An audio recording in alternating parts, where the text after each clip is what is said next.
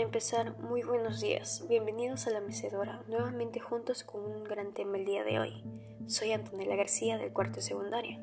Escribo este texto por la razón de brindar opinión sobre mi distrito, La Molina, un tema el cual se debe tener una atención inmediata sobre la discriminación generada en nuestra comunidad, lo cual contaré una breve historia para vender mejor versión del tema. Un día concurrente, pasando yo y un familiar, Justo pasábamos por una casa en la cual se veía muy elegante. Nos sorprendimos por, por ser inmensa, manteniendo una limpieza alrededor de ella, lo cual ese pensamiento duró pocos segundos, ya que justo salía el dueño de la casa. En el mismo momento que el carro de recoger basura llega como a las 8 pm. Presenciamos el momento de aquel señor llegó a tirar una frase muy discriminatoria faltando el respeto a uno de los trabajadores de la basura, el cual fue Serranito. Recoge muy bien la basura, que mi casa debe estar impecable, pero ¿qué vas a saber tú si eres un pobre serrano en la basura? Lo cual a mí y a mi familiar nos pareció demasiado indignante sobre aquel acto del Señor, discriminando a una persona por su tipo de trabajo o posible lugar natal, hablando sin saber sobre la vida de aquel trabajador. Lo cual es demasiado indignante saber y presenciar ese tipo de actitudes en la comunidad en la que habito. Y este no es el único caso que he llegado a escuchar y presenciar, más como estos, dándome a entender que no, sea algo, que no se hace algún tipo de consecuencias a aquellas personas que agreden verbal y físicamente, por ser diferentes a ellas como su lugar natal, manera de hablar, color de piel, género, alguna enfermedad o falta de alguna extremidad del cuerpo. Es terrible saber que ningún tipo de norma o ley está siendo cumplida contra la discriminación. Otro punto es el Estado y la Municipalidad de La Molina tienen la obligación de velar que se cumplan Nuestros derechos y las normas que luchan contra la discriminación tienen que ser respetados y concretos para esta comunidad.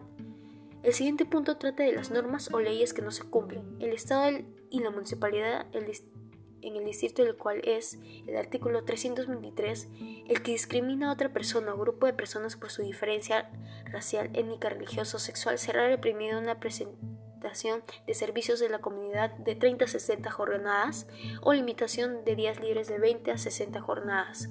U otra que es el Código de los Niños y Adolescentes, ley número 27.337, y la Ley de Igualdad de Oportunidades entre Mujeres y Hombres, ley número 28.983 promueven una igualdad de oportunidades a la no discriminación como el derecho que tiene toda persona humana sin distinción. Estas dos leyes son muy esenciales para la ordenanza de una comunidad. Por lo tanto, piden encarecidamente que se hagan cargo de aquellas leyes y lo cumplan ahora. No podemos seguir perjudicándonos por aquellas acciones erróneas de personas sin algún tipo de respeto. Así que es momento de poner cartas en el asunto ante esta situación para no tener consecuencias graves en un futuro y que las generaciones futuras no tengan ese tipo de enseñanzas a llegar a tener esa costumbre en su crianza. Para eso hoy en día no tengan conflictos como comunidad y mejoren como sociedad, para así respetar adecuadamente las leyes y con nuestros valores inculcar una buena convivencia. Por último, brindaré dos propuestas para erradicar la discriminación en mi comunidad.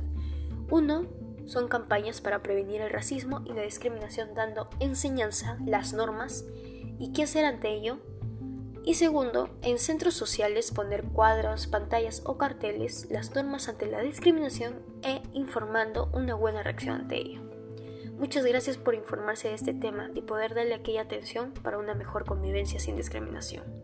El próximo podcast hablaremos sobre el tipo de clases sociales y cómo reaccionar ante ellos. Recuerden que querer es poder y todos unidos lograremos cosas increíbles. Un gusto, cuídense.